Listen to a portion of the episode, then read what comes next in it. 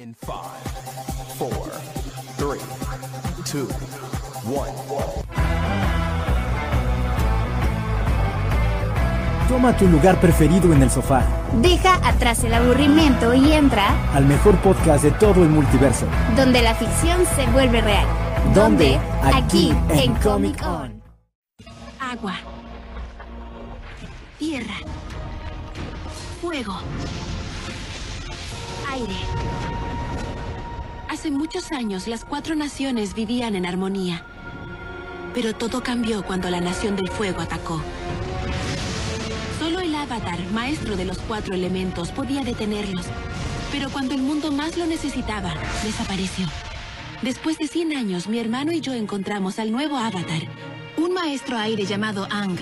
Aunque sus habilidades para controlar el aire eran grandiosas, tenía mucho que aprender antes de poder salvar al mundo. Y yo creo que Ang podrá salvarnos. Hola comiqueros, ¿cómo están el día de hoy? Buenas tardes, buenas noches o como sea que nos estén escuchando de día, de noche, de tarde, lo que sea. Y yo soy Connie Arzate y obviamente no vengo sola, vengo con un presentador, un co-conductor, mi co-host. Así que adelante. Buenos días, Vietnam. ¿Cómo están? Sean bienvenidos a este nuevo episodio de este podcast tan fabuloso, tan, especial, tan hermoso, tan guapo, claro que sí. Y pues quisiera este, invitarlos, como vieron en el título, obviamente, este, vamos a hablar acerca de una de las mejores series que existe, en mi opinión, alrededor de este mundillo, que es Avatar, la leyenda de Aang, el pelonchas cabeza de mazapán favorito de todos. Así que vamos a hablar de esta. Por supuesto, yo soy Mike Pedraza. Espero que nos acompañen aquí en este momento. Agarren botana, lo que más les guste, para que, nos acompañen. En efecto, vamos a estar hablando sobre Avatar, la leyenda de Aang, o el último maestro del aire. Eh, si es que algunos los conocen así, es una serie que este, se estrenó en el año 2005 hasta el año 2008, que fue su tercera este, temporada. Eh, esta serie venía de Nickelodeon y pues muchos, serie- muchos de nuestra generación la recordarán porque es una serie magnífica y muy bonita la verdad tiene muchas cosas que aprender, o sea, que podemos aprender sobre esa serie y tiene mensajes demasiado padres. Bueno, a mí me gusta mucho el concepto que le dan a esta serie entre asiático, entre anime, eh, porque no es anime, ojo ahí. Entonces, pues sí, me gusta. Bueno, está mucho. esa, ¿no? Está como esa discusión entre No, los fans no del anime de si es anime o no, porque como es americana, ya saben, ¿no? No es anime, pero tiene todos los elementos prestados de lo que vendría siendo el anime, ¿no? Pero bueno, Exacto. vamos a dejarlo en animación, a final de cuentas, Exacto. pero este, yo me acuerdo, allá hace mucho, ¿no? Pues hablamos del 2005, yo tenía cinco. Ojalá Dios me regresara a esa época en la que no me preocupaba nada. Este, y yo me acuerdo cuando pasaban en el 5 precisamente eh, Avatar, la verdadera Avatar, no la de los pitufotes azules, no, este, la verdadera Avatar y este, eso sí, no me pregunten a qué horas la pasaban porque la neta no me acuerdo, pero creo que era por la tarde, algo así, 2, 3, 4 de la tarde, por ahí aprox, que yo veía Avatar, este, y me acuerdo que antes era como medio difícil seguirle el hilo porque ya ven que Canal 5 tenía estas mañas de pasar ciertos porcentajes de cosas y después otra vez olvidarse y, Como siempre. ajá, y otra vez es como, y me regreso, o todo en desorden, y yo, ¿qué pasó, no? Yo me había quedado que había Espérate. pasado tal cosa y después, ¿sabes? El principio, pues así como va a estar la onda. Ajá. Exacto, entonces esta serie, o sea, yo me acuerdo muchísimo. Afortunadamente yo sí vi algunos que otros capítulos regados en el 5. Yo tuve la oportunidad de que mi prima este, me prestara la serie original porque era muy fan, de hecho por ella me volví muy fan de esta serie porque me dijo, vela, vela, vela y la vi. Este, entonces me prestó precisamente los DVDs originales de la serie de, de Avatar y es una joya. De hecho, yo quiero encontrar esos, esos, este, esos CDs, bueno, o DVDs para tener la serie completa. Y pues nada, ¿te parece si comenzamos y damos una pequeña sinopsis de lo que es Avatar? Sí, bueno, ustedes, eh, los que son fanáticos, deberán acordarse, la serie está dividida en tres secciones. en sus tres temporadas están divididas en forma de libros, como vienen manejado, que es agua, tierra y finalmente the fire, el fuego. Y pues la premisa de la serie es básicamente que, ya saben, ¿no? Aquella clásica intro que nos contaban cada vez que empezaban los capítulos que decía agua, tierra y después toda la armonía hasta que la nación del fuego atacó y me encantaba, me pone la piel de chinita cada vez que me acuerdo y pues de aquí realmente hablamos que precisamente están las naciones que controlan estos elementos y la del fuego está eh, dominada por el señor del fuego Osai. Dijo, vamos a atacar, vamos a invadir y terminaron controlando todo lo que es alrededor de las naciones y pues en este momento no existe, está perdido aquel personaje que se supone que mantendría el equilibrio entre todo esto, que es el avatar, que se perdió hace unos 100 años, entonces no sabemos qué pasó con este avatar, que se supone que su trabajo, su chamba es eh, mantener este equilibrio, hasta que dos jovenzuelos, dos jovenzuelos, está llamado Katara y Sokka, terminan encontrando al legítimo avatar envuelto en una bolía de agua congelada y conocemos aquí a Ankh, que realmente tiene 12 años, eh, vamos a ponerlo así, aunque estuvo encerrado como 100, entonces tiene como 112, algo estilo Capitán América, se quedó congelado y regresó después. Y pues esta es la premisa en la que avanzamos este primer libro, que sería Agua. Este, pero pues también eh, el avatar tiene que debe mantener la armonía y el balance entre las cuatro naciones que son este de agua, de tierra, de fuego y el de aire, pero precisamente el de aire se extinguió en esos 100 años. Justamente en la intro nos explica que la nación del fuego atacó y pues obviamente los afectados fueron la, la los nómadas aire. Y pues ahí antes el único sobreviviente y superviviente de la nación del, del del aire. Entonces, este, pues tiene que mantener la armonía y el balance en nuestras cuatro naciones y actuar como mediador entre los humanos y los espíritus, porque sí, el avatar tiene el poder de conectarse con los demás avatares pasados, si es que sí, sí me expliqué bien, pero... tiene su poder de manifestarse y conectarse al otro barrio, así de conectar con sus antecesores como avatar y pues, pero hay algo muy importante, que es que Ankh, al saber que era el avatar, terminó huyendo de la nación del aire, todo asustado porque no quería ser el avatar, y fue la razón por la cual terminó congelado, y por ende, desgraciadamente, solamente sabe controlar el aire y le faltan aprender tres. Entonces, elementos. Exactamente, entonces ahí está la bronca en la que se desarrolla todo este viaje a través de estos tres protagonistas principalmente, ya después se van añadiendo más, para que Ankh termine aprendiendo a controlar los últimos elementos que le faltan para poder derrocar al, maestro, al Señor del Fuego Osai y traer la armonía y la paz a estas naciones.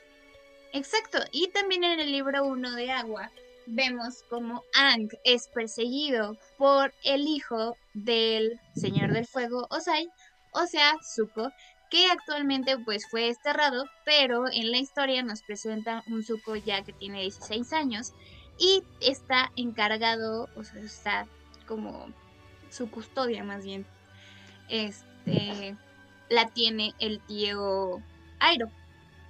Así es, lo que pasa es que eh, el Señor del Fuego está medio loco y pues nada más porque Zuko dijo voy a opinar que esto está mal, dijo, me has deshonrado a mí, a tu vaca y a tu familia, hijo, y entonces vamos a combatir a un duelo de fuego contra fuego y perdiste, y como soy muy malo y tengo que aprenderte a enseñar, te voy a dejar una marca en la jeta, porque no soy ser un padre y soy un perro bastardo del diablo.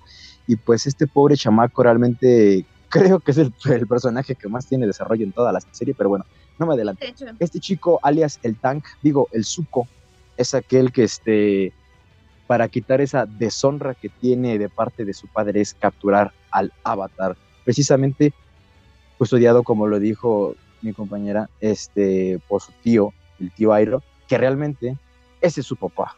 Su tío es su jefe, el otro cabrón no lo es, pero este, él es el primer antagonista que tienen estos chavos que se dirigen precisamente a lo que es el Polo Norte, donde está en otra sección de maestros agua, para que le enseñen a controlar este, precisamente ese, The Water. Exacto, y de hecho, pues obviamente van con la tribu Agua del Norte y ahí se encuentran con este una tribu más civilizada que con la del sur. Este, se podría decir que más entrenada para enseñarle a Ang todos los poderes de maestro agua. Y pues obviamente Katara, una de sus compañeras, se te olvidó mencionar, también es una maestra agua. Entonces, ella también va a aprender en la tribu Agua del Norte para eh, así desarrollar sus poderes. Y pues obviamente el protagonista, bueno, para mí siempre, siempre ha sido como más que el protagonista y el cómico y todo, siempre se me ha sido, Soka es muy... Me encanta, creo que es uno de los personajes que más esperé una evolución más, no sé, madura, se podría decir pero realmente no lo fue. O sea, en todas las, en todos los libros siempre Soka fue como el comediante. Y siempre que le ponían un antagonista o, una historia de amor, siempre fracasaba. pues no tanto. O sea, la de la primera se tuvo que sacrificar para salvar a su nación de la muerte. Entonces, igual no es culpa de él, ¿no? Pero, o sea, como que más bien los guionistas le tenían poco de odio en cuanto a su vida amorosa, porque siempre como que se la truncaban un poco, pero en cuanto a la evolución yo creo que sí la tiene. Al principio sí es igual como medio menso, por no decir otra cosa, y, este, y al final sí termina teniendo una evolución, no como los demás personajes, pero sí una en cuando se vuelve así como el super espadachín acá de toda la onda hostia control, este, y lo termina haciendo, nada más que creo que en cuanto a personalidad fue el único como que se mantiene, no lo cambian tanto. este, ajá, pero bueno, yo creo que eso es lo que realmente nos gustaba del personaje, porque incluso siempre fue como muy fan de la guerra por su jefe, así de, no, es que los elementos no, aquí lo que debe servir son las armas, soldados, la guerra, entonces este, yo creo que ese era buen balance entre los tres personajes. Creo que sí, Sinceramente, o sea, en esta temporada es como conocer principalmente a los personajes. Este, ahí todavía no conocemos, conocemos al Señor del Fuego al 100%, sino, sin embargo, conocemos a Katara, a Sokka, a Ang, este, al tío Airo, a Zuko también.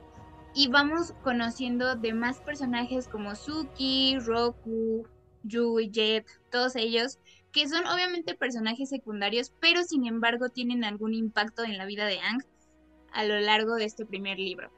Y pues también los lugares que también se dan como a conocer en esta primera temporada o en el libro es la tribu Agua del Norte, que técnicamente ya es lo último de esta temporada, la ciudad de Omashu, el templo, el templo aire del norte también, donde creció Ang, la isla de Kiyoshi, etcétera, en varios lugares que obviamente también son muy importantes para la serie.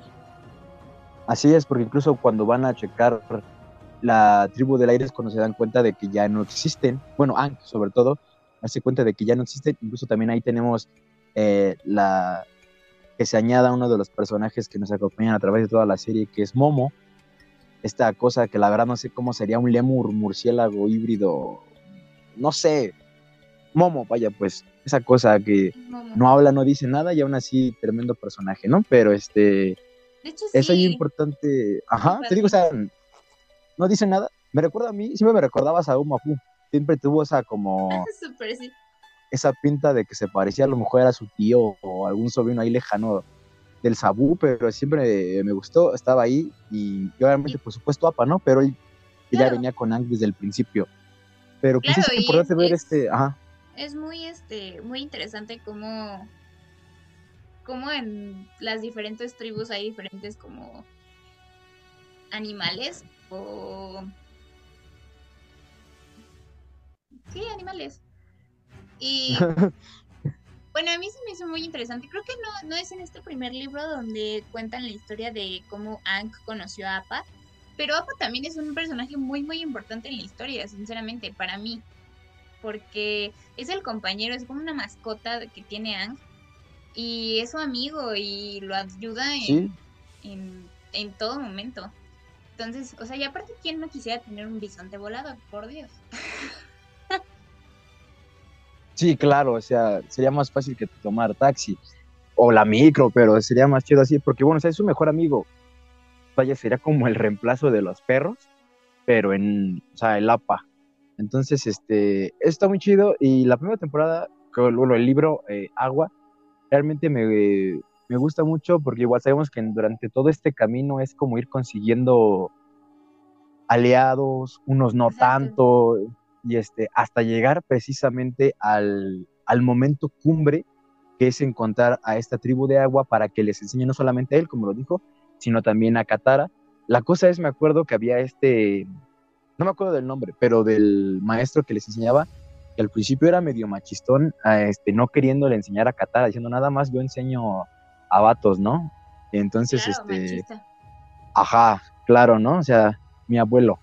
Entonces, este, mm, al principio tenés como loca y en ese mismo momento en el que está eso de que, oye, enséñame, no, no te enseño, este es cuando Soka empieza con sus dotes de ligador y si agarra a esta morrita del pelo blanco con la que luego, luego conecta y luego, luego shipea, ¿no? Entonces, este, creo que esa parte me gusta mucho por todo el ambiente que tiene así de, está como, pues bueno, el hielo, todo como que pues, está presente en el polo, entonces esa parte me gusta mucho en el que les empiezan a enseñar y ya cuando el viejo perro este se da cuenta de que Katara es este nieta de, de quien fue el amor de su vida del ruco, este dice, bueno, va, ahora sí te voy a enseñar, ahora sí, ¿no? Che viejo. Pero bueno, ya este ya afloja y ahora sí te voy a enseñar, ¿no? Ya empiezan a, a tener todo este entrenamiento, ¿no? Ya saben, ahí pondrías de fondo, Guarafila, entrenando un poquito, ¿no? Como para agarrar aquí este callo con el agua y este y siempre me gustó mucho esa parte. Sí, creo que a mí también, y sinceramente es uno de los episodios que más he disfrutado. Igual en la primera, o sea, en el libro, en el libro de agua, hay una parte donde van al templo aire, que precisamente es el primer estado avatar antes de, bueno, sí, sí, sí, después de que, de, que Aang se congelara, fue su, ¿no? Su segundo estado avatar y que Katara lo ayuda así como diciendo, oye, este, visualmente es hermosa su escena, entonces, para mí, eh, no es de mis temporadas favoritas, pero sí le doy puntos por, por ser buena. Sí, es que bueno, sabemos que normalmente llega a ser que las primeras temporadas suelen ser un poco lentas, porque te explican, te dan contexto. Como ejemplo, como en Harry Potter, sabemos que las reliquias de la parte 1 son como de, ah, está lenta, pero es para que lo demás esté súper en corto y con más acción, que es lo que pasa aquí igual. La primera es como que, ok, este, vamos a aprender agua y se toman su tiempo. La verdad es que se toman su tiempo.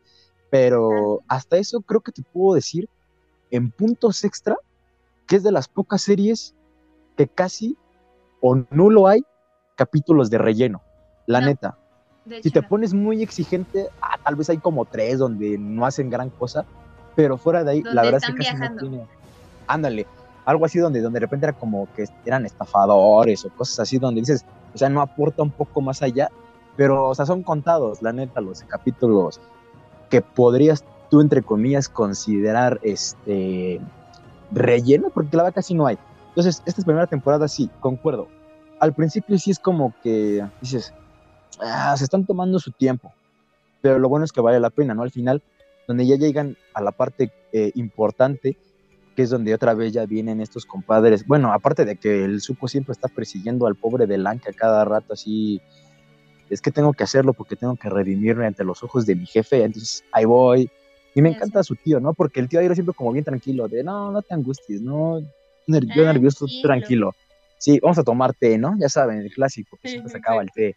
Y este, pero siempre como que me gustó la dupla que hacían en el que, pues ya saben, Zuko, todo lleno de ira, frustración, odio, y su tío como, o sea, si en el diccionario pudieran poner fotografías, yo creo que sería la, eh, la definición de la palabra paciencia. Ahí debería ir sujeta. Entonces Exacto. yo creo que... y esa parte es muy padre. Y ya hasta el final, ya cuando vienen los guamazos finales entre eh, la Nación del Fuego, que ya los logran este, ubicar en la tribu, que empiezan los fregados. Y es uno de mis momentos que más me gusta porque es cuando se despierta este mítico, famosísimo modo Avatar, ¿no? Donde a Aang se le prenden las pilas y se enciende así todos sus tatuajes y los ojos. Y dices, ¡ah, su máquina! Yo me acuerdo la primera vez que lo vi, de repente así de, ¿qué es eso? ¿Qué fase es esa? ¿Qué Super Saiyajin es ese? Ya se transformó. Y fue muy este, épico verlo, donde hace como este, ¿qué será? Eh, monstruo, eh, no sé, pero esta cosa como Godzilla de, Avatar, eh, de agua que termina usando para repeler a toda la fuerza este, del fuego.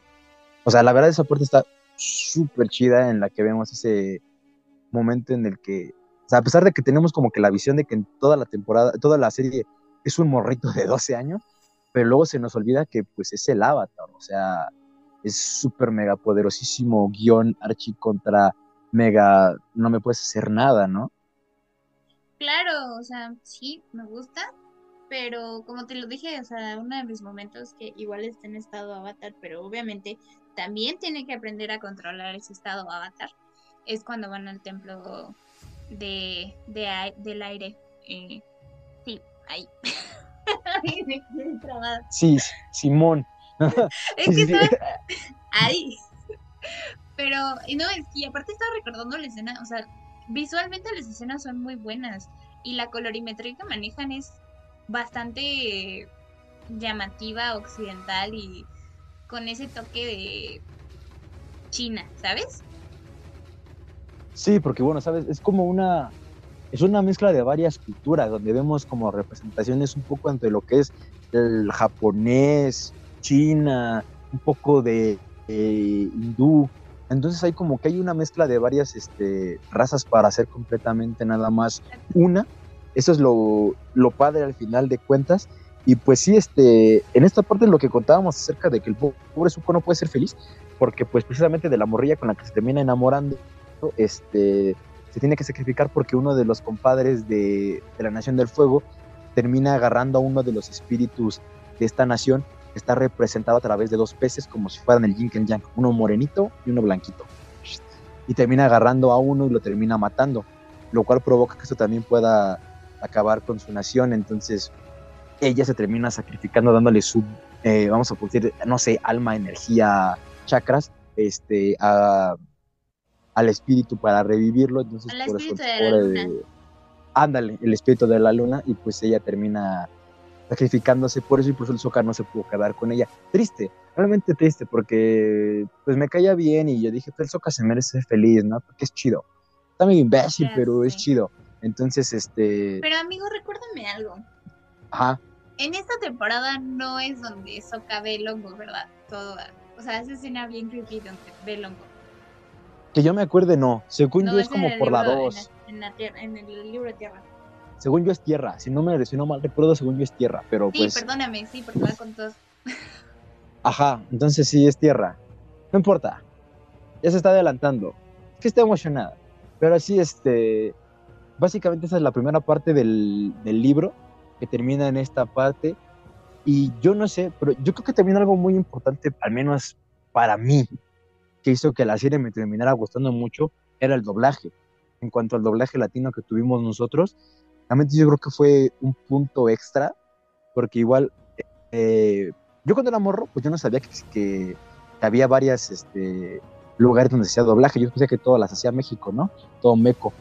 Este, pero no porque este doblaje incluso es, este, es chileno, es de Chile y eh, porque ustedes acordarán, aquellos que sean fanáticos de varias este, series de Nickelodeon, porque llegaban a usar mucho estos doblajes, eh, por ejemplo, que Ank era la voz, este, René Pinochet, que no sé si se acuerdan, era la voz de cabeza de Coco, en la de este, el manual de supervivencia escolar de Ned, era la voz de eh, cabeza de Coco y ese era Ank, entonces igual este es súper peculiar encontrarse cómo este, esas series comparten luego voces y luego una tan tremenda como fue Avatar. Sí, yo creo que sí, o sea, sin, sin duda alguna, creo que para todo Latinoamérica, y hablo en general, los doblajes son muy, muy importantes, tanto en Disney, Nickelodeon, etcétera. Y creo que somos uno de los doblajes, o sea, industria del doblaje que más podemos hacer versiones porque tenemos tantos modos y, ah, eh, y, precisamente la leyenda de Ang no se queda corta. En algunos puntos sí llegan a ser como unos modismos precisamente aquí de Latinoamérica, si ponen mucha atención. Este, yo cuando te lo dije, ah, caray. Pero, este, ¿te parece si pasamos al libro 2 de Tierra? Sí, vamos a pasar al libro 2 de Tierra, que en mi opinión es el mejor, la mejor temporada es la 2. O sea, el libro Tierra es el más perrón porque aparece el personaje más overpower, más poderoso, yo creo que hasta más eh, fuerte con todo lo que se pueda decir en, la palabra, eh, incluso que el avatar, que es esta eh, top, esta morra, otra onda, neta, ¿eh? Yo, este, o sea, si el equipo avatar tiene 100% de poder cuando están juntos, cuando no está ella, solamente les queda el 1% de su poder, porque la neta, la otra morra, o sea, Dios, yo creo que ya pudo haber acabado con el, con el Señor de Fuego si se lo hubiera propuesto. Creo que, o sea, ahí difiero mucho contigo porque uno de mis personajes favoritos, y aquí conocemos más precisamente a este personaje, que es la hermana de Zuko. Precisamente Zuko tiene una hermana y esta hermana se llama Azula, que es todo lo contrario a Zuko. Y vemos precisamente en el libro 2 que Zuko va como a redimirse con el avatar y diciéndome, ah, me equivoqué. Sin embargo, su hermana dice, no, yo quiero ir por el avatar para pues decirle, ah, papá, aquí te traje al avatar. Oh Dios, este, dame tu trono, ¿no? Pero, este, para mí Azula es uno de los mejores personajes que en todo, en todo, aparte de Zuko, en todo Avatar a mí Azula es mi top. O sea, dije, wow. Y precisamente en esta temporada, como dice Mike, conocemos a otro integrante del equipo que es Todd.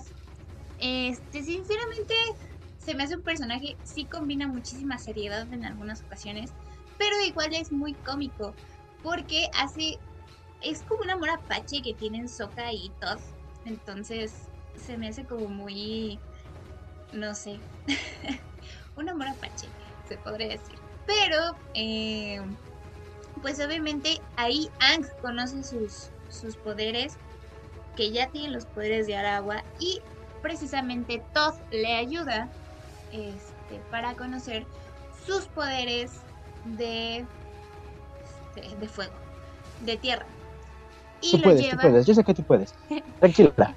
y lo Nadie nos está viendo y lo lleva a Basinse, que Basinse es donde está eh, un amigo de Ang de hace muchos años, que precisamente ese loquito me encanta porque hace cada cosa que al principio te dices, eso es un viejito cualquiera.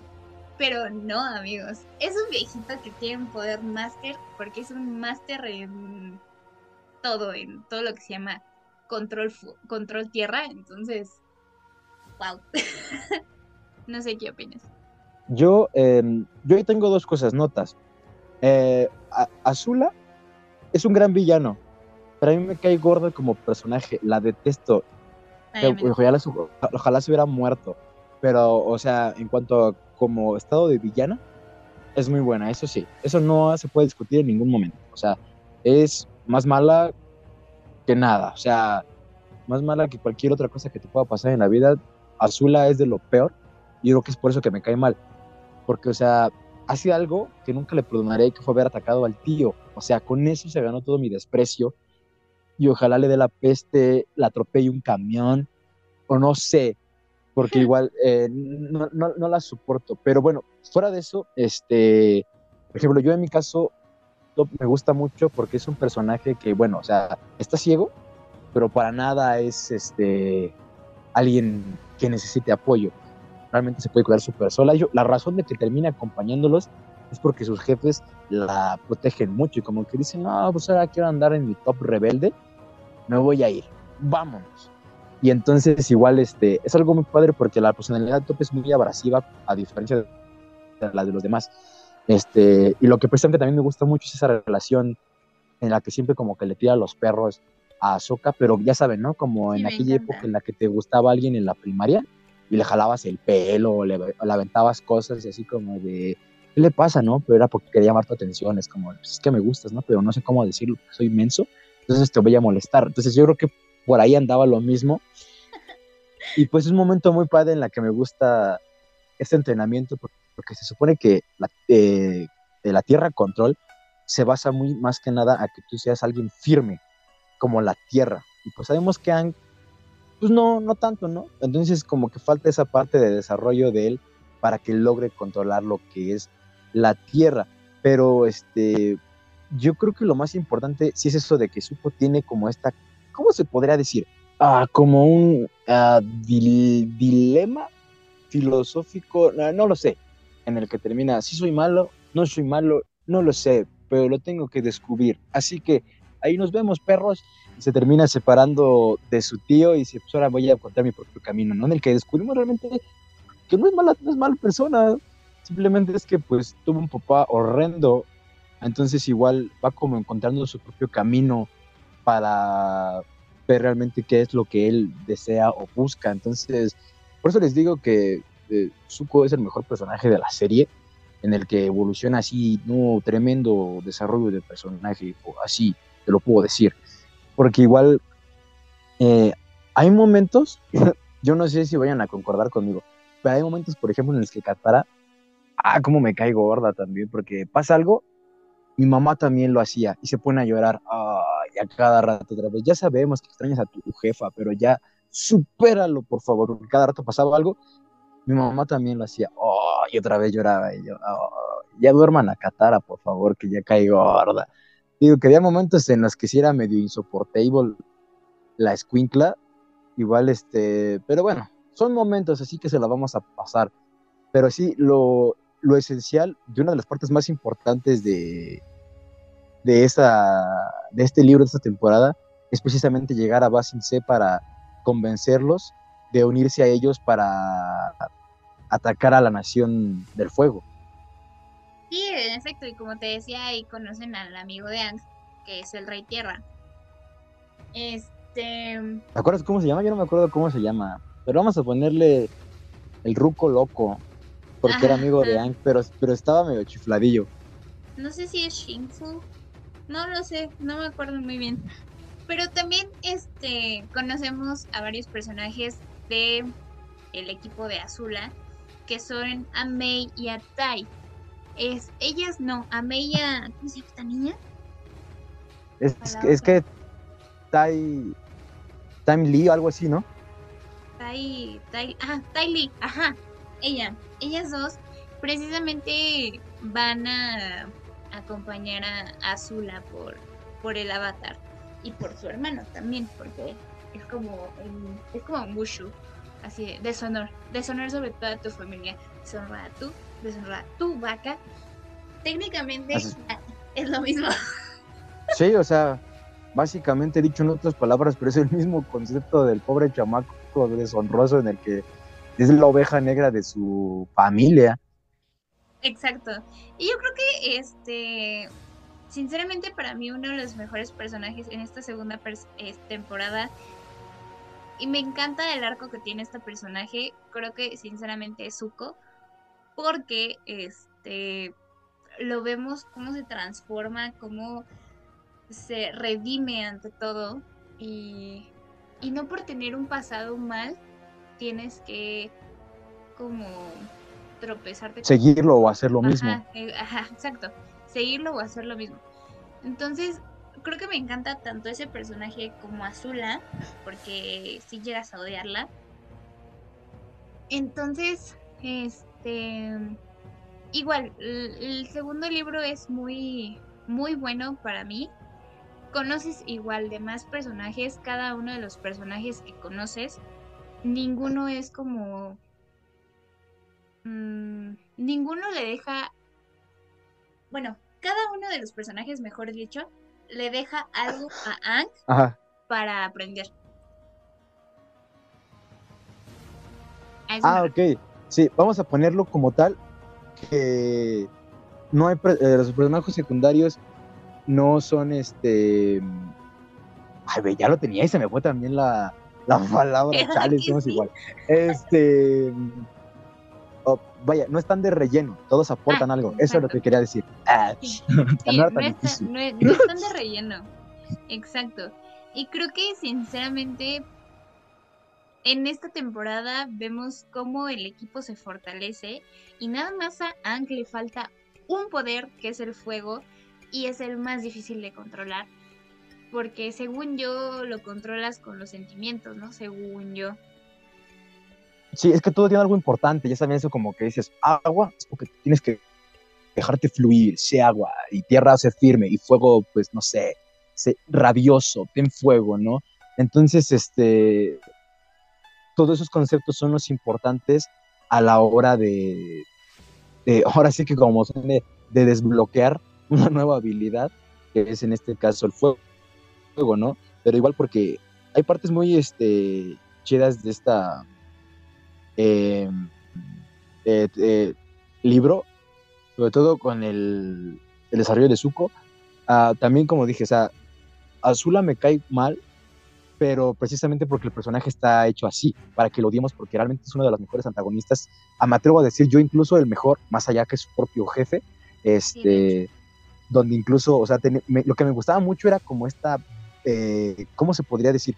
Extensión de sus elementos como lo era que pudiera controlar el rayo. Eso estaba muy perrón. La neta sí se veía mucho. Por incluso lo de que me gustaba de Azula era que su fuego no era normal, lanzaba fuego azul. Ajá, exacto. O sea, incluso haciendo honor a su nombre, decía, no, pues Azula, ¿no? Entonces sacaba así todo su rayo de color, este, eh, rayo, eh, fuego, este, de color azul, como los de las estufas. Exacto, y de hecho técnicamente el fuego que, que quema o que causa alguna lesión grave es el fuego azul, no tanto el rojo. Es que tengo entendido, no sé, no soy químico, y era mi madre en la escuela, pero según yo, el azul es, lo que aprendí en, por gas, ¿no? Sí. Yo tengo entendido que el, el, el, fuego azul se da a base de que su combustible sea el gas, según yo y el natural es el naranja rojo. Pero aún así, eso no importa. Pero este, el chiste aquí es que se ve muy importante este, esa como diferencia, incluso como para resaltar personalidades, el que sea azul, el de ella, y aparte que pueda controlar el rayo, porque no todos lo pueden hacer. Es un desbloqueo así de solamente los masters, los que comimos creciendo danonino son los que podemos hacerlo. O sea, tú no puedes, o sea, no cualquiera puede lograrlo. Entonces, es algo muy chido y su séquito también estaba como medio curiosón, porque por ejemplo, estaba precisamente la Tiny, que esta morra, yo no sé si era como medio retrasadilla o algo por ahí, porque como que todo era juego para ella, como que no captaba, ¿no? Aparte era como acróbata, entonces todo estaba como que siempre echando relajo, y luego a comparación de la otra, la, la May, que precisamente se volvería mm, el pollo de, de Zuko, que es medio insipidona, es como este es que no sé, o sea, tiene como esas personalidades medio frías en las que le dices algo y dice, sí, tienes toda la razón, hagámoslo. Yo como, chale, pero pone tantito entusiasmo, ¿no? Sonríe un poco, que te ve el sol, no sé por qué estaba tan apagada esta morra. Pero era padre ver como que esa, este, ¿cómo se puede decir? Diferencia. De hecho, me gusta incluso cuando van esa parte como camuflajeadas, este, a Basing C, eh, vestidas precisamente como los soldados que están es como verdes con maquillaje, ¿cómo se podría decir? ¿Cómo se llaman estas morras? Ah, como geishas, este, a Basin C también me gusta mucho esa parte, porque sí, igual digo, como que las contrapartes de cada una de estas morras era lo padre. Sí, exacto. Y creo que también hay una, hay un amorío ahí con Soka, este, con una de esas guerreras, se me fue el nombre completamente de ella, sí, era con eh, N, algo así como Nikki, Nuku, algo por ahí. Ay, no me acuerdo. Pero, este, sinceramente, creo que, o sea, concuerdo contigo. Eh, igual una de mis escenas favoritas, ya vamos a empezar con las escenas. Este, tengo dos. El de Longuito, cuando van a un desierto y explota el hongo. y ven como, no sé, como ahora sí que en ese episodio puedo decirle a los productores cuál se fumaron, porque la neta sí está medio, medio creepy ese episodio. Y el segundo es, según yo, es cuando van al eh, el paso de la serpiente. Y hay un capítulo precisamente donde se dan el primer beso Ank y Katara. Ah, sí, sí, en el oscurito. Ajá, y todo para llegar a. a Basingse.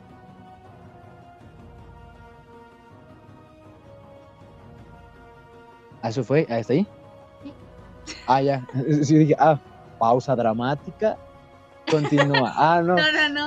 Ok, este, sí, Simón, o sea, igual eh, de estas, eh, bueno, siempre soy como que mis escenas favoritas me laten mucho lo que son las este, batallas finales, como lo son precisamente esta entre Azula y Zuko, Ang y Sokka, este, que se hagan aguamazos entre ella, porque ya están precisamente, ¿no? Donde el Zuko empieza a actuar como magneto de cada cinco segundos me voy a pasar al otro bando y luego al otro bando porque no soy estable y no sé dónde quedarme. Entonces, No igual aquí, estoy. porque mira, es, es muy fácil diferenciar etapas de Zuko. Zuko cola de caballo, Zuko con pelo largo. Bueno o malo. Así de fácil lo puedes este, diferenciar realmente a Zuko. Entonces, igual, este, yo creo que me quedaría con esa y, a menos que yo me equivoque, pero estoy seguro que es en esta temporada, donde esta Top aprende a usar este el metal control. También Eh. hay uno que Katara, según yo, es en el libro Fuego. Pero para no adelantar, según yo, según Es que yo. también, es que también yo por eso no lo dije, porque esa parte es hasta el 3. ¿Verdad que sí? Ajá, nada más que según, si no me equivoco, lo de Top sobre el metal es en este. Y lo de Ah, sí, sí, Katara sí. usando sangre y control es hasta el 3. Entonces por eso igual todavía no. Pero esa parte igual me gusta mucho porque es la única morra realmente o la única persona en general que, que aprende a dominar esto como a base extensión de lo que es la Tierra. Entonces esa parte se me, se me padre. Yo, aunque a mí me gustan mucho estas como peleas en las que incluso llegan a usar como armaduras de, de roca, o sea, como que se cubren con la tierra y se empiezan a pelear. Eso, eso, eso es muy genial, o sea, yo no sé quién se le ocurrió, pero le quisiera dar un beso porque la neta está muy rifado esa parte en la que se ven esos diseños así que agarran y se, como armadura de piedra y se pelean, o sea, Dios, viejo, te rifaste, no sé quién eres, pero tú has de saber quién eres y te quiero mucho. Pero este, yo creo que me quedaría con esa y, y la batalla final. Eso creo que es lo mejor para mí de la, del libro 2. Ok. Igual la batalla final me gustó bastante, pero los, los, las escenas favoritas, o sea, mi, mi episodio favorito es cuando Anki y Katara se dan su primera vez. Sí, porque es como que ya los venía shipeando desde que empezó. Y aparte, Como de ya. muy- ajá, y aparte ya ves que el ya le había dicho, ¿no? Como de, oye, te quiero decir algo, ¿no? Ya sabes, así de, oye, después decir a tu de amiga que venga, tarde. déjame le- decirle así de, antes de que nos graduemos, quiero decirte que siempre me gustaste, ¿no? Sí, pero nunca Sí, tuve el valor de decirte. Y acá, y atrás mi compa con el cartel de, ¿quieres ser mi novia? Así igualito, pero este, pero vemos que gacho que esta morra no lo pela. Entonces como que dices, ah, se le piensa, o sea, apagó. Katara piensa que es un niño, entonces precisamente por eso. Y se lo dije Pues esa- en varias ocasiones. Ten- o sea, técnicamente es un niño, pero ya tiene más de 100 años, o sea, ya está rucón. También, ¿no? o sea, es más grande que Katara. ¿Le qué? Eh, uno, dos, tres, cuatro. Le ha de llevar como cinco veces la edad. Entonces, igual, este. No aplica. Además, como que la Katara muy madura. Pues no, porque estaba llorando por su jefa. Ya, digo que, que. Pero, este. pero es una parte muy, eh, a decirlo que impactante, en el que de repente sí se dan su piquito mientras está así agarraditos y tienen este la antorcha así como que dices, ay, aquí en lo oscuro donde nadie nos ve, uy, así se ve muy, muy, este. Bueno, yo me acuerdo que cuando yo tenía ocho, pues me daba igual, porque pues no pensaba en eso, ¿no? Pero este, pero aún así, ya viéndolo de grande dices, ah, ya, vaya, ya era tiempo, ¿no? Sí, exacto. Pero, ¿te parece si pasamos al libro 3? Vamos, dale. Este, pues en esta temporada, pues tras el fracaso de Basing sé que pues Azula no logra llevar a Aang a la Nación del Fuego. Este, este Zuko se transformó en alguien del bien. pues este Aang aprende y se esconde en la Nación del Fuego precisamente para que Aang se convierta en Maestro Fuego y termine por fin de controlar estos cuatro elementos. Y resulta ser que Zuko, este, pues le, le dicen, yo te enseño, ven aquí, soy tu maestro. Este, y pues ahí Katara precisamente aprende este Sangre Control, que es uno de mis episodios favoritos, que dices, órale, esto existe. y sí, amigos, sí existe. Es un episodio bastante interesante. Igual me gusta que Ang ya tiene cabello en esta temporada. Ah, sí, cierto, porque no olvidar que al final de la temporada la Azula le mete un rayo, un rayo láser por atrás de la espalda y lo termina desmayando así de... ah, y casi se nos va, casi se nos le da la pálida a Lang, nada más porque eh, eh, Katara aprendió a usar este curación control y le terminó curando la espalda y lo revivió. Si no, señores, aquí se acababa todo. Récenle a quien más quieran ustedes porque ya había valido. Pero afortunadamente regresó con pelo y aquí es donde ya estamos ahorita. Exacto, y de hecho aquí creo que las batallas son muy importantes porque precisamente ya conocemos a el Señor del Fuego y vemos quién es el Señor del Fuego y qué tanta capacidad tiene para destruir al Avatar. Que es lo que a lo largo de estos tres libros hemos estado esperando esa batalla épica con el Señor del Fuego. Y este, según yo, bueno, no, eso me lo ahorraré para el final del episodio. Pero Ok, va, es que yo pensé que iba a ser así, no, este, yo tengo otros datos, ¿no? Al final de cuentas No, no, yo, no. este, No, no, no, o sea, es que. Y creo que Javier Ibarrichi lo dijo una vez, exacto, pero este. Ahorita doy mis opiniones sobre eso porque yo también concuerdo con Javier Ibarrichi. Este.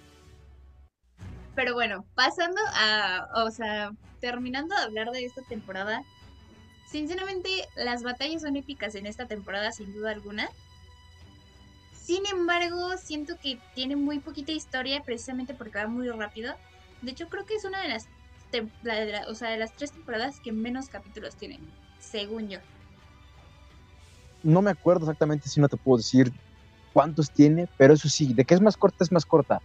Y aquí yo creo que es porque ya todo va en la conclusión, te vamos rápido, porque igual, este, vemos esta onda en la que hay que aprender fuego, no sabemos quién nos va a enseñar, Zuko está con su, ah, soy bueno, soy malo, no sé, déjame decido, ¿no? Ahorita háblame en 15 y te digo qué onda. Y ya este, cuando se termina siendo bueno, que los ayuda como a rescatarlos de este mercenario de tres ojos que lanzaba fuego de su ojo, así como de, ¿no? Así tremendo. Eh, ustedes no vieron, ¿no? Pero acabo de hacer el efecto muy perrón con mi boca, pero no se vio. Este, y, y es cuando ya les dice así como de que ya ven, o sea, soy tu única opción. Y le dice, oye, tú, Ang, ¿quieres aprender Kung Fu? Entonces yo seré tu maestro. Y entonces ya empiezan como a esta de vamos a aprender este a usar el fuego. Incluso algo que no habíamos mencionado, que ya se había puesto desde antes, es de cuando este se, eh, eh, se echaba un fonazo con sus antecesores, este, precisamente sí. con el avatar anterior que era Roku, que le dice que tienen que apurarse porque va a venir un cometa que va a hacer a la nación del fuego ultra mega poderosísima, así fortachona, nivel ultra saiyajinesco, en el que pues se tienen que apurar porque si no, pues obviamente se los va a llevar, ¿no? Se los va a cargar el payaso. Entonces, eh, eso es la parte que tienen que evitar antes de que llegue el cometa. Entonces ya aquí vemos como que realmente iban rápido, porque no les faltaba un, este, cosa, Un eh, um, un elemento, sí, entonces, este, perdón, se me fueron las cabras al monte un segundo, pero ya que aprenden a usar el elemento, entonces como que ya no había más que usar este, ya el enfrentamiento, a lo mejor por eso como que en momentos se puede sentir como que van muy rápido, así como más despacio, velocista, pero yo creo que está bien, porque ya era lo único que faltaba, ya ya como que lo habían extendido un poquitín, entonces dije, no, está bien, que vayan a esa velocidad, a ese ritmo, porque incluso, si no me equivoco, es cuando Hank también va a revisar a este, no me acuerdo cómo se llama tampoco, pero este, como viejillo hindú, que le enseña que tiene que dominar su estado avatar a través de sus chakras, así de... Ah, claro, es, es muy importante también ese episodio. Sí, porque es como de, con esto desbloqueas el poder, papi, porque si no, no, no podemos esperar a que cada vez que te enojes aparezca, porque si no, no la vamos a armar, ya tú lo tienes que controlar, entonces igual es como de, a ver, que lo analiza tu mente, viejo, piensa, piensa, piensa, cosas bonitas. Entonces ya tienes que alinear tus chakras, pero antes de que termine de hacerlo, tiene que ir a, a ir por su para no que es la Katara para salvarla. Es aquí cuando vemos que como que el supo se abre un poco más a los demás diciéndoles, ¿sabes qué? Yo tuve una mala infancia. Yo siempre quise un Terrenator y nunca me lo mandaron los reyes. Por eso soy así de malo, pero pues ya me estoy reivindicando, ya estoy, conocí a Jesucristo y estoy cambiando ahora de bando. Más o menos, ¿no? Porque luego llega Azula y luego termina pegándole al avatar. O sea, el suco no se decide, no sabe qué hacer. Pero este, pero igual yo creo que es por ese tipo de velocidad que a mí me termina gustando mucho la tercera, porque van como al grano. Sí, de hecho, es muy, muy buena. Sinceramente, para mí lo que más importa es cuando precisamente Ang conoce al Señor del Fuego Sai y dices, órale, va a haber guamazos aquí. Pero, me la volé con mi expresión. este. O sea, los últimos capítulos que según yo son los últimos cuatro para mí, que son precisamente lo los, los sus, o sea, para aprender a lo de los chakras, o sea, alinear todos sus chakras y así, etcétera, etcétera, es para controlar su estado avatar en pelea. Entonces, al controlar su estado avatar en pelea, él controla los elementos a más no poder, precisamente para que este se, se, se enfrente contra el Señor de Fuego. Y Primero, según yo, se enfrenta a Zula, Katara, Ang, Zuko, Sokka también. como, o sea, contra ellos. O sea, igual que la, que la que el cierre de la segunda temporada. Pero aquí ya vemos que Azula da como ese rayazo a, Ang y lo deja como un poquito debilitado. Y ya después de eso viene el, el Master, el capítulo Master que dices, vámonos, aquí ya se va a poner bueno, que es el capítulo donde se enfrenta al Señor del Fuego. Y tú dices, ¿por qué no? ¿Por qué? Necesitaba ganarle. Y tenía todas las de ganar. Y aquí voy con el punto de Javier Ibarrechi. Tenía todas las de ganar el Señor del Fuego, pero, obviamente, los productores y los escritores dijeron, ah, voy a ganar, tiene que ganar Ang. ¿Por qué? Porque es Ang. Pero el Señor del Fuego tenía era muy, muy poderoso. Demasiado. Pero Ant siempre utilizó, nunca utilizaba la violencia, sino él utilizaba como... Nunca es bueno recurrir a la violencia. ¿Me doy, me, doy a entender? Porque como diría don Ramón, la venganza nunca es buena, mata el alma y la envenena. En efecto. Entonces, lo que precisamente como termina la serie que ok, le quita los poderes al Señor del Fuego, pero tampoco, según yo, no lo deja con vida, según yo. Pero creo que es un capítulo que se define mucho de cómo y quién es la personalidad y quién es Sam. Entonces, dices, órale. creo que me encanta, sinceramente, esta temporada, pero te dejo hablar a ti porque ya hablé mucho. Este, sin embargo, necesito recalcar un punto. Sí, pudo haberle ganado el Señor del Fuego a Ang, pero no lo hizo porque los escritores lo aman. Lo aman y lo adoran. Entonces, ya, ya, ciérrame los hijos, porque ya, si no sigo hablando. A ver, ahora sí ya veo. ¿Cuánto tiempo tienen? Ahí les voy. Porque yo tengo, en cuanto que yo difiero en este punto que comenta, que comentas, acerca de que el Señor del Fuego le pudo ganar desde antes, yo creo que no porque incluso si se acuerdan bien de la, de la pelea, Anki incluso desde un principio estuvo a punto de ganarle, regresándole el rayo que le había mandado el Señor del Fuego, pero no lo hizo porque está en contra de matar. Incluso ya había hablado con sus versiones antiguas diciendo, que no está chido matar y todo eso, es que hay que matar. Y precisamente el Roku, que en, esta temporada nos este, descubrimos que era amigo del Señor del Fuego. Ah, incluso ya después hasta que descubren que él va a ser el avatar y se separan y por no haberlo matado, provocó precisamente todo esto.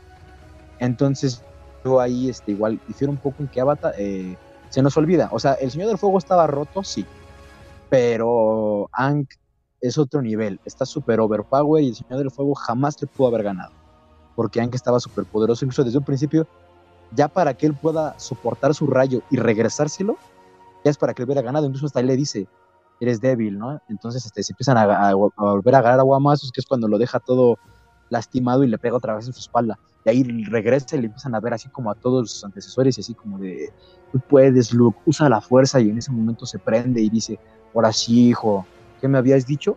Y de repente, te dije que no tienes tu barro y le empieza a dar tremenda patiza, o sea, una papeada termonuclear que le mete al poder del Señor del Fuego que no pudo meter ni las manos, güey, así de fácil, porque me encanta esta parte en la que se ve como todos los elementos que tiene alrededor de él, pero se ven como el símbolo del, del átomo, con estas líneas alrededor de, de él. Me encanta, dije, ah, tremendo, tremendo el del diseño, otra vez te aplaudo, otra vez te vuelvo a dar una nalgada, hijo, te rifaste.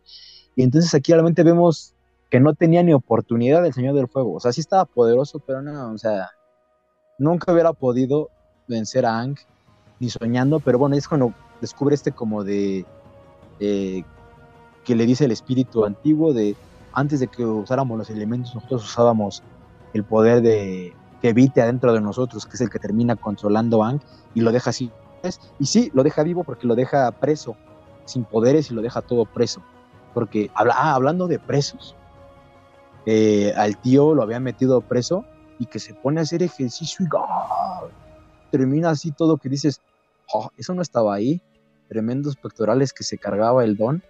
Entonces, pero bueno, en sí, esa, esa te- escena final en la que se pelean está genial, donde Aang, pues, lo termina derrotando y ya controlando su estaba avatar porque ya no, cuando tenía para matarlo no lo hace y le quita sus poderes. Entonces, tremendo escena que me despeina los pelos, la neta, pero sí, eh, en concreto, eh, sí puede ser un poco rápida la, la última temporada, pero creo que es porque ya a lo que van.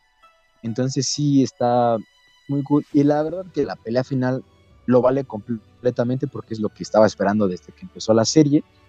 Y no me decepcionaron, quedó genial. Y pues este, creo que todos tuvieron un desarrollo muy chido a lo largo de la serie. Sí, sinceramente sí. Y creo que para mí la, la leyenda de Aang es como una montaña rusa. Es como en el libro 2 estás en la cúspide y ya después baja. Pero ver el final de la serie es como ver ese beso que se dan Aang y Katara. Es como de, uff, ya terminó el viaje. Gracias Dios. Entonces, creo que es una muy buena serie. Sinceramente, es una de las mejores que he visto en cuestión de animación. Eh, no he podido ver, ni, o sea, sí he visto animes y soy fan de algunos de anime, pero no tanto como esta. En esta sí me atrapó desde un inicio. Pero, este, yo la volvería a ver sí o sí. Sinceramente, la leyenda de Korra no me gustó, aunque debo decir que tiene muchísimas referencias a estos, a este original, que precisamente, pues obviamente su maestro es Aang, pero no es del todo buena, para mi gusto, hay algunas personas que sí. ¿Es la misma animación? Sí, pero tiene, quisieron hacer una copia del original, pero no se pudo. Así que, pues si a ustedes les gustan la leyenda de Korra, está bien, para mí no es como una de las mejores, sin embargo es como de, ah, ok, la continuación, bien, chido, todo fine. Así que adelante, Mike. Sí, o sea, yo no la he visto, la verdad no puedo opinar, pero es porque nunca me llamó la atención. Entonces, no puedo opinar si la de Corra está chida o no.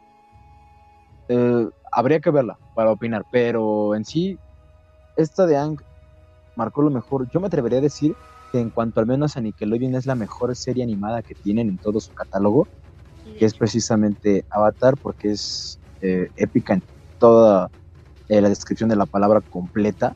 Entonces, igual hay cosas muy geniales que ya igual te recuerdan de, de pequeño cuando recién la veías, así, cosas que no entendían. Yo me acuerdo que cuando salió la de James Cameron dije, ah, va a haber una nueva de Avatar. No, pues qué, porque no tiene nada que ver una cosa con la otra. Pero este, eh, pero era muy padre realmente ver. O sea, des- desgraciadamente eh, nos sufrimos con una versión live action que no nos cumplió. ay, no. A mí Espero, había... espero, espero, perdóname, que esta nueva versión de la serie, o sea, según yo, Netflix está produciendo una serie animada de Avatar. que se estrena en el 2025.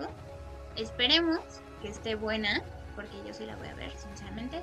Pero adelante, ahorita sigo con lo mío. Esperemos que sí, que esté cool, porque les digo, la película para mí hubo momentos padres, pero en general no estuvo tan chida como la serie, porque igual eh, faltaron muchas cosas, también el casting ahí como que está debatible, entonces, pues también malo, pero al final es una serie que yo recuerdo con mucho cariño, me encanta, cada vez que puedo la veo, porque hubo un tiempo, todavía no me acuerdo si sigue o no, pero hubo un tiempo en que estaba completa en Netflix, que fue como yo la pude ver completa, porque como les digo, yo la veía en el 5 y pasaban los capítulos como se les daba su gana, entonces no entendía muy bien, entonces ya que la pude ver completa en orden, realmente que dije, tremenda joya, esto sí es animación, y, pues me termina gustando, y gracias a ella que tengo la oportunidad, ahí tengo mi colección de Avatar, entonces igual es algo que no podría describir realmente, porque es parte de mi infancia, me encanta Avatar, la vería mil veces, y como dijo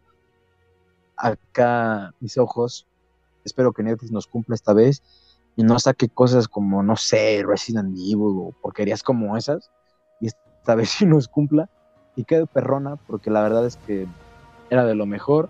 Pero bueno, eso es en concreto todo lo que es Avatar, obviamente detalles que no se dicen porque pues no, si quieres resumen, pues ve la serie, ¿no?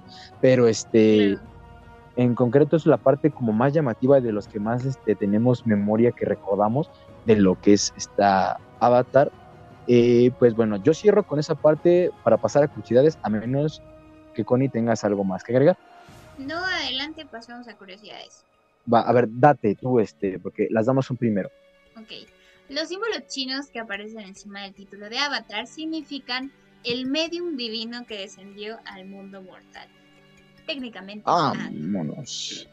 Qué chistoso. Yo pensaba que decía Avatar en chino, pero ya vi que no. Yo imaginaba que decía Avatar. Pero este. Muy bien, es algo muy interesante. Yo les digo, yo pensaba que decía Avatar en chino arriba, pero ya vi que no. Algo muy importante precisamente que estábamos hablando era de estos términos de cómo se manejan eh, a la hora de dominar los elementos. Y es que, bueno, las cuatro naciones están representadas por los elementos de la naturaleza, ¿no? y los creadores de la serie decidieron asignarles movimientos de un arte marcial distinto a cada elemento. Por ejemplo, los maestros agua usan movimientos del arte marcial chino Tai Chi. Esta disciplina busca el equilibrio entre el cuerpo y la mente a través de la armonización de las energías. Vaya, ¿no? Eh, me salió perro, ¿verdad? Este, en este momento en el que igual como que pues, deja, el agua es fluye, es energía, la energía que da vida. Entonces, eso es lo que se ha representado como los maestros agua. En el caso de los maestros tierra, se basan sus movimientos en el Hungar, espero haberlo pronunciado bien.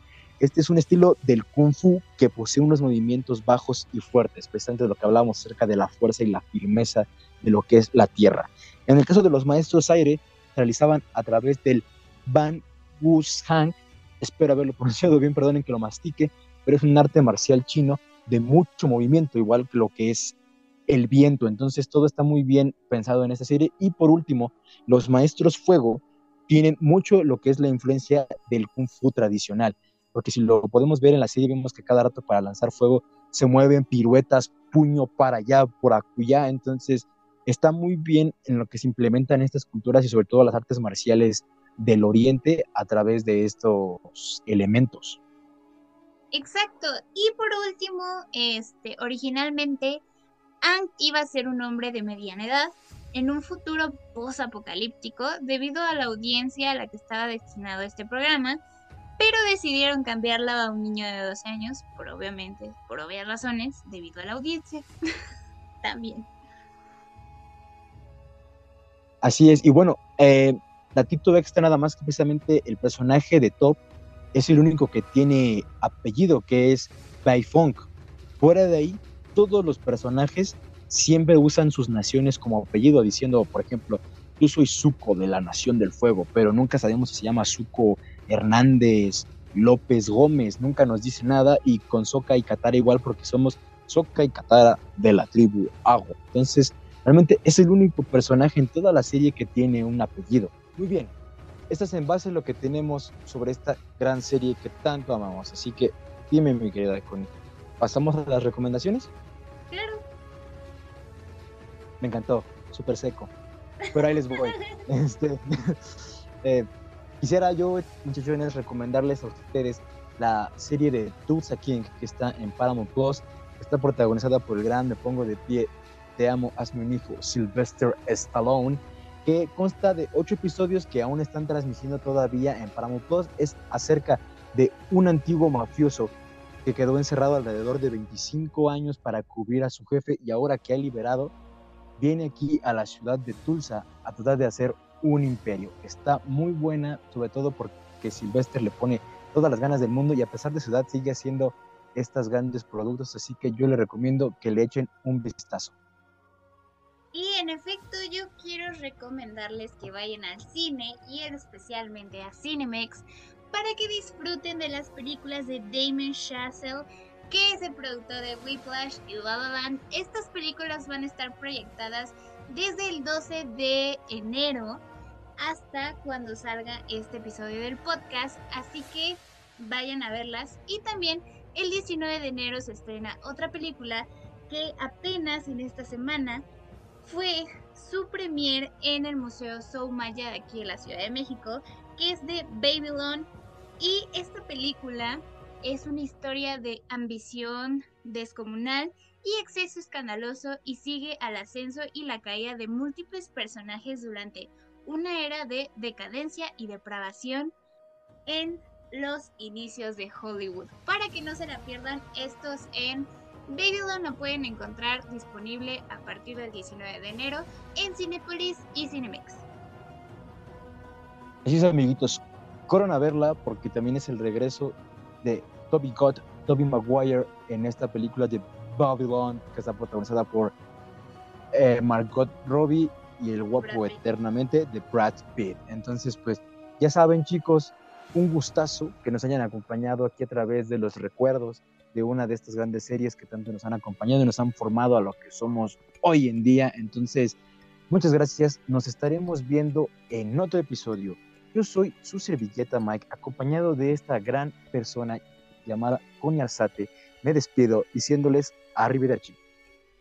Bye bye.